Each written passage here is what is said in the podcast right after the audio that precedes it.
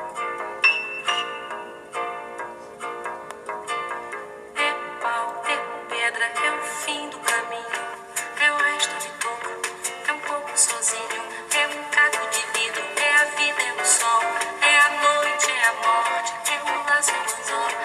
É É madeira, é uma Dita Pereira, É madeira de vento, e é um manseira, mistério profundo. é o queira ou não queira, Vento ventando, é o fim da madeira, é a vegão, festa da comida.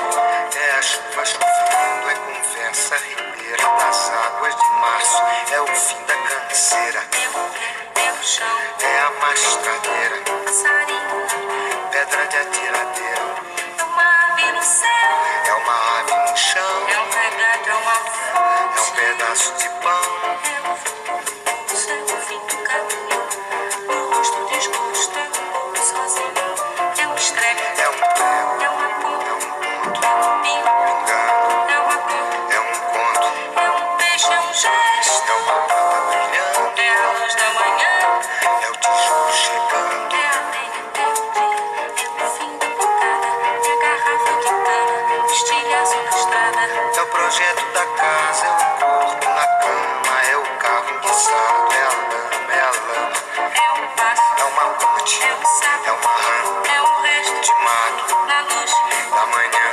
São as águas de março fechando o verão, a promessa de vida no teu coração.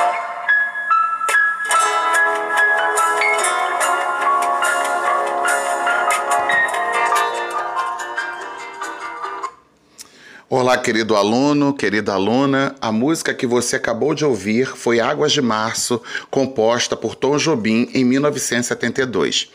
Essa gravação teve a participação da cantora Elis Regina. Na letra da música ouvimos: É peroba do campo, é o nó da madeira. Você sabia que peroba do campo é uma árvore nativa da Mata Atlântica? Sua madeira é resistente, de boa durabilidade. É impermeável e pode ser utilizada em diversas finalidades, como vigas, caibros, lambris, forros, rodapés, painéis, ripas, tábuas de assoalho, tacos, degraus de escada, artigos esportivos, brinquedos, embarcações e elementos decorativos em geral. Preste atenção nesse problema.